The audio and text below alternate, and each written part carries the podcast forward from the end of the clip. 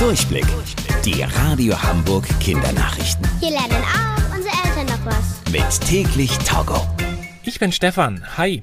Wenn ihr heute Abend das Fußballspiel Deutschland gegen England guckt, dann seht ihr, wie sich die Spieler kurz vor dem Anpfiff alle hinknien.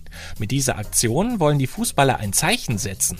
Und zwar dafür, dass alle Menschen auf der Welt gleich sind. Egal welche Hautfarbe sie haben, aus welchem Land sie kommen oder wen sie lieben.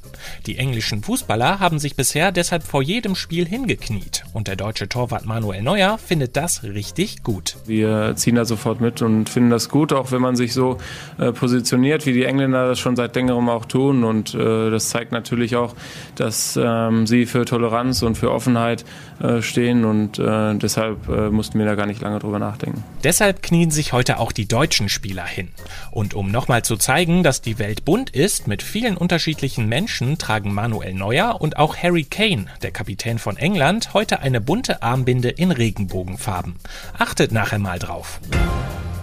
Viele Jugendliche wünschen sich, dass sie in der Schule mehr über Geld lernen. Zum Beispiel, wie man richtig spart, wie man das Geld bei einer Bank anlegen kann oder auch, wie Aktien funktionieren.